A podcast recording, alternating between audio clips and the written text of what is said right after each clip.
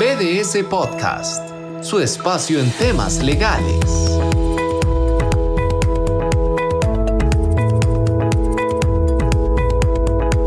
Bienvenidos. Gracias por acompañarnos en un nuevo episodio de BDS Podcast. Hoy vamos a conversar sobre los ciclos de inspección realizados por funcionarios del Ministerio de Trabajo. Les acompaña Oscar Corrales, socio de la firma.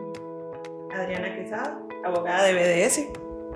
Y Daniela Chacón, abogada de BDS. Gracias por escucharnos. Dani, ¿qué es un ciclo de inspección? ¿Cómo, cómo inicia estos procesos? ¿Qué tanto nos debemos asustar cuando toca la puerta de la empresa un funcionario del Ministerio de Trabajo?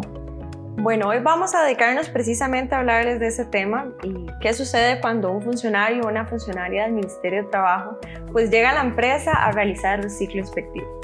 Pensemos en que esto puede iniciar de varias maneras. Eh, primero, puede existir una inspección focalizada. Pensemos en un ciclo inspectivo en donde en un mes determinado, pues el Ministerio de Trabajo se dedicó a inspeccionar, por ejemplo, farmacias, call centers. Pensemos en, en un ciclo inspectivo en donde ciertas empresas en particular van a estar sujetas pues, a un proceso de análisis.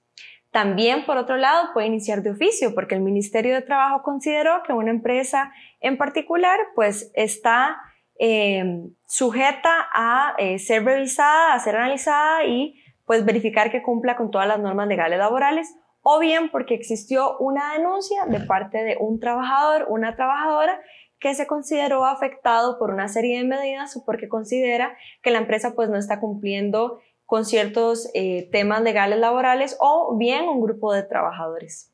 En ese sentido, pues de las distintas maneras que expliqué, puede iniciar una inspección y ahí nos veríamos en todas las consecuencias que vamos a comentar más adelante.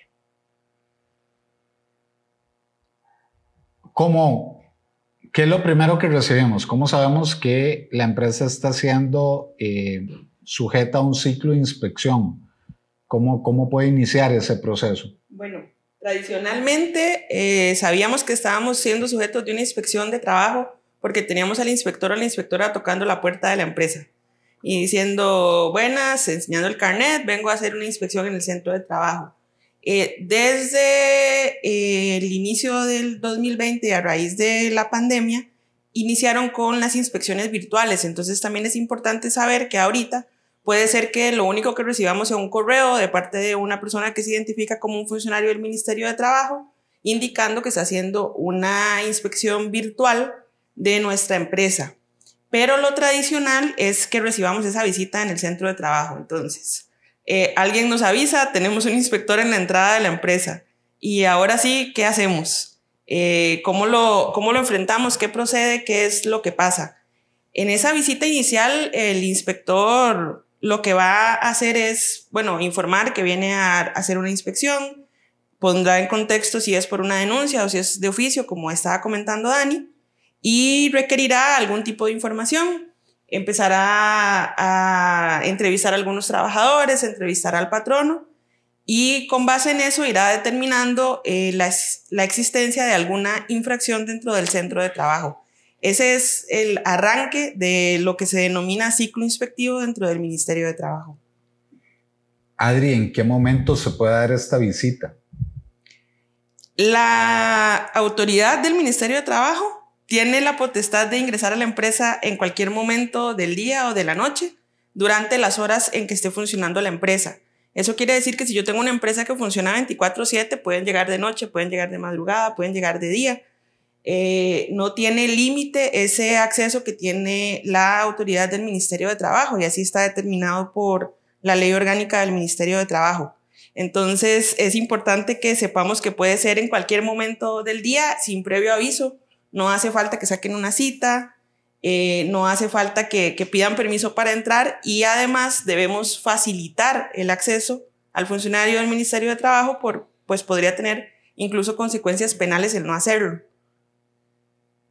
Explícanos un poco más esa parte, porque a veces sucede eh, que cuando llega el funcionario no hay personal administrativo, eh, no hay representantes de recursos humanos de la compañía, muchas veces lo que está es el oficial de seguridad que atiende la apertura de, los portones de ingreso.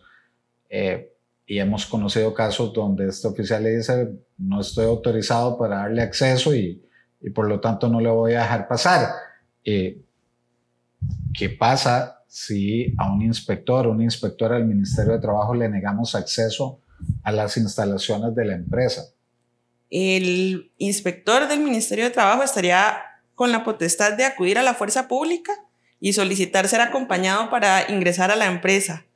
Eh, porque es una obligación legal para las personas eh, permitir el acceso de un inspector al centro de trabajo. Entonces, eh, también, bueno, no sé, los que han tenido tal vez alguna experiencia con el inspector, incluso detrás de su carnet tienen un artículo del Código Penal del tema de amenazar a un funcionario público y eso, porque evidentemente no siempre son recibidos de buena manera al hacer una visita en una empresa. Entonces, eh, yo sí pensaría que una recomendación que deberíamos hacer las personas que nos escuchan es el prestar colaboración, es permitir el ingreso, es sentarse, es conversar, es facilitar eh, la información que el inspector está solicitando y así tener como de primera mano también ese contacto con el inspector o la inspectora y poder así facilitar tal vez explicar el funcionamiento de la empresa, los pormenores de, de la práctica que nosotros realizamos y que todo fluya con más tranquilidad. Ahora que, que comentas esta parte del, permitir el acceso, de recibir al inspector, a mí por lo menos me daría mucho miedo ofrecer hasta un vaso de agua durante el ciclo inspectivo, no vaya a ser que después se considere que hay alguna se está tratando de eh, convencer de algo, de evitar la inspección. ¿Qué tanto puedo hacer, no puedo hacer en estos temas? Ahorita regresamos a la parte eh, de fondo, pero aprovechando estos comentarios que hacías, de qué tanto puede hacer uno, qué tan amable puede ser sin que esa amabilidad se entienda como, como algún acto de corrupción y demás. Bueno, la recomendación sería no entorpecer el proceso de la inspección. Es facilitar un espacio cómodo para que el inspector se pueda sentar, eh, pueda entrevistar a los trabajadores, no entorpecer eh, la selección que el inspector vaya a hacer de esos trabajadores. A veces se tiende a, querer, le voy a decir que entreviste a los trabajadores que ya yo tengo definidos que son, este, no sé, más buenos o menos conflictivos. Eh, es dejar que el proceso fluya con normalidad. Ese tema de, hasta qué punto le ofrezco cosas, pues sí es delicado por, por ser funcionario público, eh, no debería el inspector aceptar ningún tipo de regalo o algo por el estilo, pero digamos un café o un vaso de agua yo pienso que se escapa de, de la cortesía normal y no debería de considerarse como, como ninguna intención de forzar tal vez la resolución de parte del inspector ya si sale con una canasta de productos de la empresa, digamos, ahí se podría ver mal y no debería de, propiciarse. Eh, también hay que tener presente que si el patrono en este caso se presta para algún tipo de situación así con el inspector y algún trabajador lo nota, pues también va a poder ir a presentar una denuncia en contra del inspector. Entonces ahí sí hay que actuar como con cautela, pero dentro de la cordialidad normal que tendría uno con cualquier persona. Hay muchas empresas que por el giro que tienen, por el tipo de eh, bienes que producen, tienen controles muy estrictos de ingreso. De hecho, eh, hay aspectos que, o, prendas, maquillaje que no puede ser utilizado por eh, algún tema de contaminación del producto y demás, ¿cómo, cómo coordinar? ¿Puedo coordinar con el inspector eh, para garantizar la, la visita, para permitir el acceso, pero cumpliendo con normas que muchas veces no son dadas por la empresa misma, sino que vienen hasta regulaciones internacionales, casa matriz, eh, normas de exportación, etc. Sí, esto es algo factible de realizar. En esa primera visita que hace el inspector, normalmente lo primero que van a requerir es documentación. Es una muestra de contratos de trabajo, es las planillas de la caja para ver que los trabajadores están asegurados, póliza de riesgos del trabajo. Eh, es como una recabación tal vez documental y esa entrevista. Si va a ser necesario que el inspector tenga acceso a áreas que son delicadas, que tienen algún proceso especial, que tiene ciertos requisitos de ingreso, es factible explicarle al inspector o a la inspectora que para poder ingresar a esas áreas se requiere de una preparación previa, una autorización previa que va a tener, como, como decís, eh, que presentarse sin maquillaje, por ejemplo, que no puede ir con zapatos de tacón alto eh, o que va a requerir tal vez algún equipo de protección especial para ingresar y que entonces tal vez sea necesario coordinar la visita en otro momento. También es importante tener presente que no necesariamente el inspector va a llegar a inspeccionar toda una planta. Puede ser que esa inspección sea focalizada no sé, para los trabajadores administrativos, entonces ese impedimento no va a existir en ese momento. Pero si la intención de la inspección es visitar algún área que tiene algún requerimiento técnico especial, sí es factible conversarlo con el inspector y señalar la visita para un momento diferente. Dani, ¿qué temas eh, se pueden revisar en una inspección? ¿Qué es lo que, lo que el inspector va a buscar o va a verificar en, en estos procesos, en estos ciclos? Bueno, en estos procesos realmente los inspectores tienen amplias potestades y también existe una amplia gama de incumplimientos legales laborales pues, que se pueden constatar o verificar en un ciclo inspectivo. Podemos mencionar eh, por encima, por ejemplo, los seguros de riesgos de trabajo, que estén debidamente inscritos ante la Caja Costarricense del Seguro Social, como bien lo mencionó Adriana, eh, cumplimiento a los límites de las jornadas, adecuado otorgamiento y disfrute de vacaciones. Podemos pensar también en el, adecuado disfrute de tiempos de descanso diarios y semanales, entre otros temas como por ejemplo cumplimiento de salas de lactancia, existencia de una política de prevención y sanción del acoso sexual, espacios seguros e higiénicos, etc.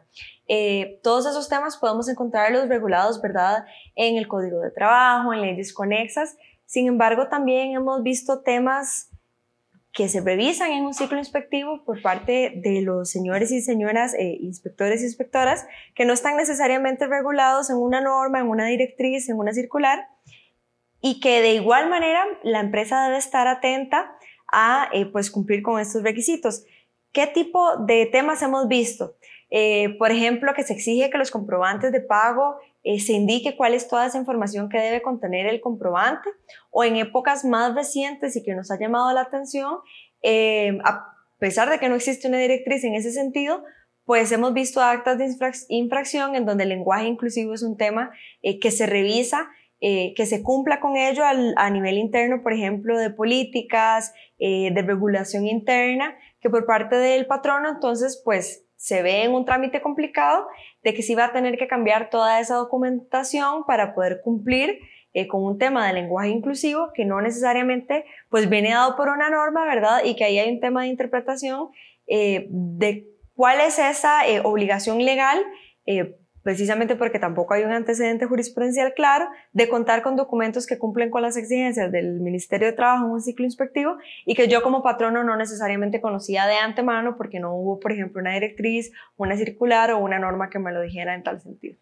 Sí, interesante de esto que comenta Daniela. Eh, recientemente vimos un acta de inspección donde, por ejemplo, se exigía la política contra el hostigamiento sexual, que y valga la pena hacer el comentario, efectivamente es una política que por ley se debe tener en el centro de trabajo, pero lo que me llamó mucho la atención es que exigían que estuviera actualizada eh, respecto a las reformas más recientes de la ley. Eh, esto para entender un poco hasta dónde pueden llegar eh, los, los temas que se van a revisar. Ahora, Adri, ¿Qué puedo hacer eh, cuando recibo un acta de, ya no un acta de inspección, un acta de infracción? Cuando me dicen, eh, es que revisamos su documentación interna y esta no contiene un lenguaje inclusivo y para criterio del Ministerio de Trabajo, eso es una obligación patronal. ¿Qué puedo hacer en esos casos? Tal vez recapitulando un poco, eh, en esta primera visita que va a hacer un inspector, eh, bueno, va a revisar eh, todos los aspectos que él o ella consideren necesarios y va a levantar lo que dice es un acta de infracción. En esa acta nos va a establecer punto por punto todos los aspectos que ellos consideran que la empresa debe de corregir para encontrarse ajustada a las leyes de trabajo. Dentro de esas infracciones pueden haber aspectos como lo que señalas, la política de hostigamiento sexual o el tema del lenguaje inclusivo y cualquier otra infracción, tema de jornadas, tema de vacaciones, extras, etc. Eh, cuando el patrono recibe esa acta de inspección, la misma contiene un plazo de cumplimiento que el inspector define de manera prudencial eh, a lo que considera que puede demorar el patrono tal vez en cumplir. Y ahí tenemos dos caminos. Uno es eh, aceptar que efectivamente estamos en un incumplimiento a, las obligaciones y que debemos corregir, sea que ajustemos bueno, en este caso el lenguaje inclusivo, que ajustemos nuestra documentación interna, a veces revisan también el tema de los anuncios para contratar personas, entonces si está eh, definido solo un género y no tiene lenguaje inclusivo, pues presentarle los documentos donde ya están incluidos. O la otra opción es presentar un recurso de revisión en contra de esa acta de infracción. Este recurso de revisión se debe presentar dentro del mismo plazo concedido para corregir y tiene que contener pues todos nuestros argumentos de por qué consideramos que eso no es una infracción a las leyes de trabajo, por qué no debería ser objeto de, de inspección de parte del Ministerio de Trabajo y las evidencias que tengamos. Y esto aplica no solo para el tema del lenguaje inclusivo que estamos hablando, sino para cualquier otra infracción. Si me están diciendo, por ejemplo, que yo no estoy pagando las horas extras de manera correcta y yo tengo los comprobantes de pago que demuestran que sí lo estoy haciendo, puedo decir eso no es verdad y aportar esos eh, comprobantes de manera que el superior de ese inspector pueda tomar en, consideración mis argumentos y este, señalar o resolver que la infracción no existe, o bien que sí se mantiene la infracción y que debemos de cumplir. ¿Quién resuelve el, recurso de revisión? Lo resuelve el jefe regional del inspector que está haciendo la visita. La inspección de trabajo tiene eh, todas sus oficinas regionalizadas entonces eso quiere decir que hay un jefe regional por provincia que es el que es superior de los inspectores de esa zona y resolverá en alzada ese recurso de revisión. Acá voy, voy a hacer réplica de lo que muchas veces le dicen a uno eh, cuando se está revisando este tema. El Ministerio de Trabajo es juez y parte. Ellos determinan la infracción y ellos resuelven la infracción. Sí, correcto. El, inspector determina la infracción y en este caso el jefe es el que evalúa si esa infracción de verdad existe o no y eh, resuelve, pero sigue siendo, digamos, el mismo Ministerio de Trabajo. Y vuelvo a ser repetidor de lo que a uno le preguntan. En alguna ocasión resuelven a favor del patrono ese recurso de revisión o al ser juez y parte siempre lo resuelven a favor de la persona inspectora. Esa es una muy buena pregunta, pero yo pensaría que sí debe haber casos en los que se ha resuelto a favor de que la infracción no existe. Eh, yo pienso que no necesariamente el, jefe va a mantener la misma posición que tuvo el inspector en su momento, sino que eh, puede rectificar, puede valorar. Eh, ah, bueno, otra parte muy importante que se me olvidaba comentar es que también podemos pedir una prórroga del el plazo concedido para corregir la infracción que se nos brindó. Eh, nos pasó en un caso, no sé si, si lo recuerdan, de que nos pidieron remodelar una sala de lactancia y nos dieron, no sé, 15 días hábiles para hacerlo. La empresa pudo demostrar que mientras realizaba planos, mientras se realizaban todas las remodelaciones, se iba a requerir un espacio de dos o tres meses, no recuerdo exactamente, lo comunicamos al inspector, eh, aportamos toda la documentación y nos consiguieron la prórroga del plazo. Entonces también eso es importante tenerlo en cuenta, que no es que ese plazo está escrito en piedra, sino que hay posibilidad de, informar a la inspección que vamos a necesitar más tiempo. Y creo, creo que en este tema, eh, a mí no me gusta hablar de, de enemigos o, de amigos en, estos temas. Simplemente eh, son funcionarios que tienen que cumplir con, con una obligación, como es hacer los ciclos de inspección, eh, y que muchas veces, y esto también es importante tenerlo claro, muchas veces son eh, inspecciones que surgen a raíz de una denuncia de una o varias personas trabajadoras, lo cual también debe ser un, un llamado de atención para todos nuestros oyentes de constantemente revisar eh, el cumplimiento de obligaciones laborales por parte de las organizaciones y también de estar atentos a temas de ambiente de trabajo. Muchas veces la denuncia hasta con cierto grado de desconocimiento se da eh, por algún malestar sobre alguna medida que se tomó que tal vez se pudo haber eh, solucionado antes, aclarando los temas o haciendo comunicaciones un poco más asertivas. Ahora, eh, ahora que comentabas, Adri, el tema de solicitar prórrogas y demás, eh, me surge la duda de qué tan formal eh, debe ser esta comunicación en todos los aspectos. Mencionaste el recurso de revisión, qué tan formal puede ser. Es suficiente llamar al inspector y decirle, vea, yo me pongo a, al acta de inspección por esto, esto y esto. Eh, es suficiente un correo electrónico. ¿Cómo, ¿Cuáles son las formalidades para el recurso de revisión, para solicitar una prórroga del plazo dado? ¿Qué pasa? Eh, y ahora que hablabas de la prórroga, ¿qué pasa si no recibo respuesta de esa solicitud de prórroga? ¿Sigue corriendo el plazo no sigue corriendo? Eh, ¿Se aplica el silencio positivo? ¿No aplica? ¿Cómo, cómo, cómo debemos manejar estos temas?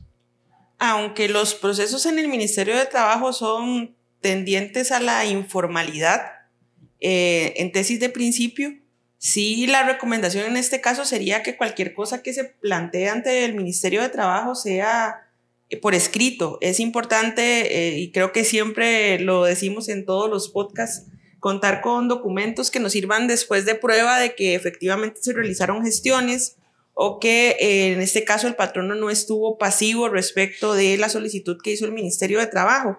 Entonces, la recomendación sería siempre hacerlo por escrito. Eh, las comunicaciones por teléfono no son recomendables porque no nos queda ningún, ninguna prueba de lo conversado.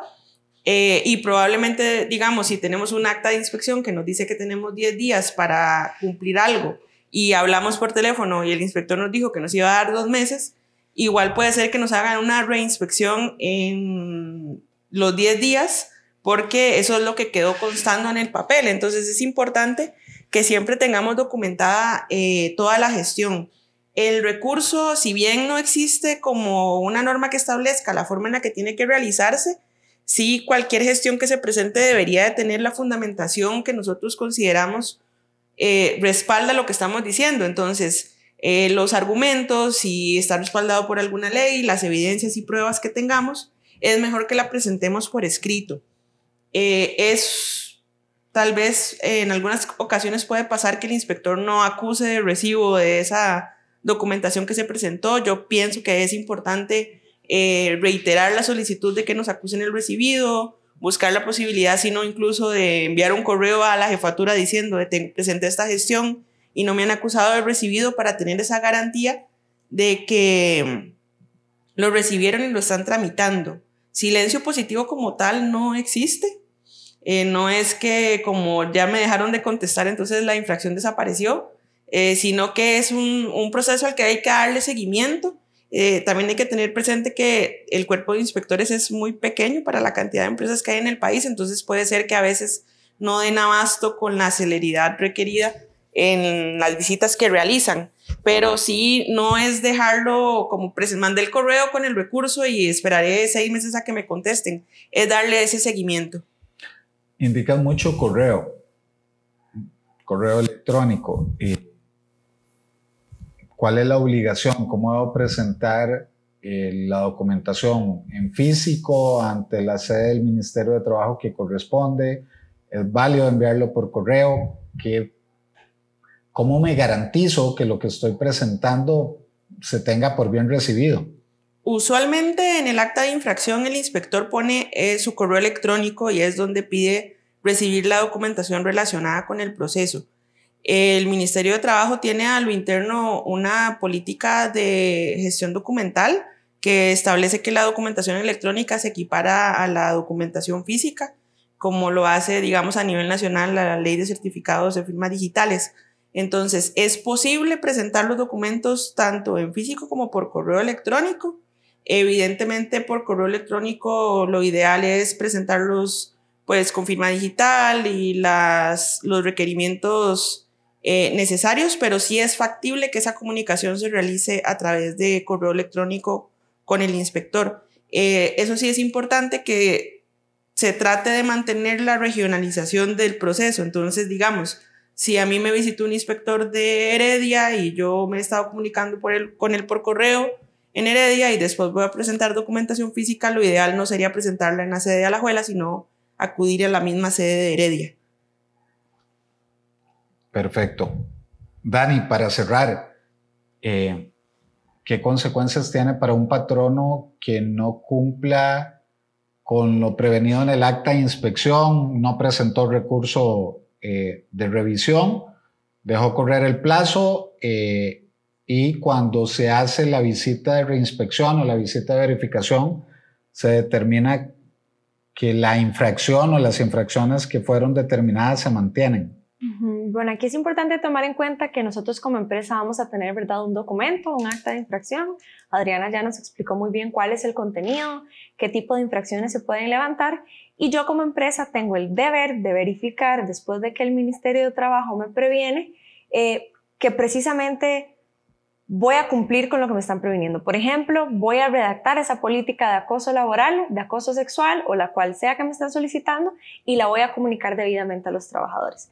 Ahora, ¿qué sucede en un escenario en donde ya me dieron un plazo, por ejemplo, de 5 días hábiles, 10 días hábiles, y el inspector nuevamente arribó a la empresa y se percató de que la política no estaba ni redactada?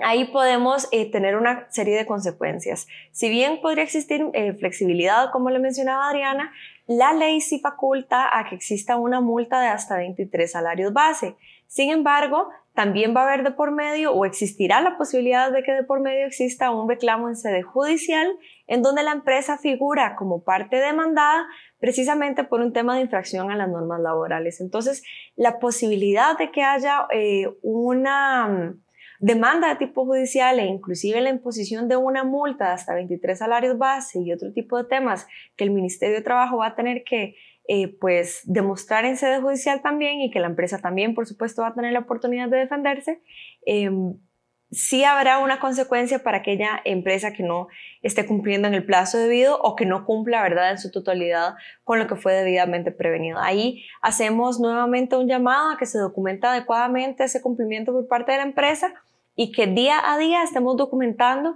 esos cumplimientos de tipo laboral, ese cumplimiento con la jornada, con los descansos, con las vacaciones, etcétera, para que ante un eventual ciclo inspectivo o bien una eventual eh, pues reclamo, un recurso de revisión, ¿verdad? O de desacuerdo por parte de la empresa con el Ministerio de Trabajo, pues tengamos esos insumos para poder eh, levantar la mano y decir, pues a nuestro criterio, a nuestro criterio si se están cumpliendo eh, con las disposiciones legales laborales por X y Y sentido. Entonces la documentación nuevamente, y como lo reiteramos en todos estos podcasts, pues claro que eh, es de suma importancia. Bien, definitivamente es un tema delicado, es un tema al que hay que darle importancia eh, recomendaciones, no dejen correr el plazo. Eh, a veces los plazos son muy cortos. Hemos visto plazos de tres días para corregir una infracción eh, e incluso plazos de 10, 15 días, dependiendo de la infracción, también se pueden hacer muy cortos. definitivamente va a poner a la empresa, a la organización en una situación muy incómoda que uno, dos días antes de que vence el plazo empecemos a trabajar en algo relacionado con el acta de inspección. Nuestra recomendación, una vez es recibida el acta de inspección, la misma debe ser atendida eh, de la forma que hemos venido comentando.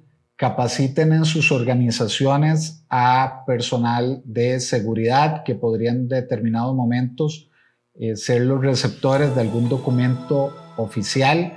Capaciten a personal de recepción o personas que eh, puedan estar encargadas de recibir documentación dirigida a la organización para que esa documentación inmediatamente la comuniquen y no nos veamos afectados por temas de plazos que pueden generar, como comentaba eh, Daniela, alguna eh, situación complicada para la empresa de ya incluso tener que atender un proceso judicial por una infracción a la normativa laboral.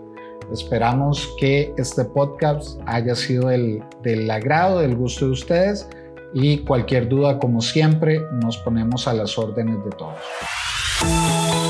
Esto fue BDS Podcast, una producción de BDS Asesores.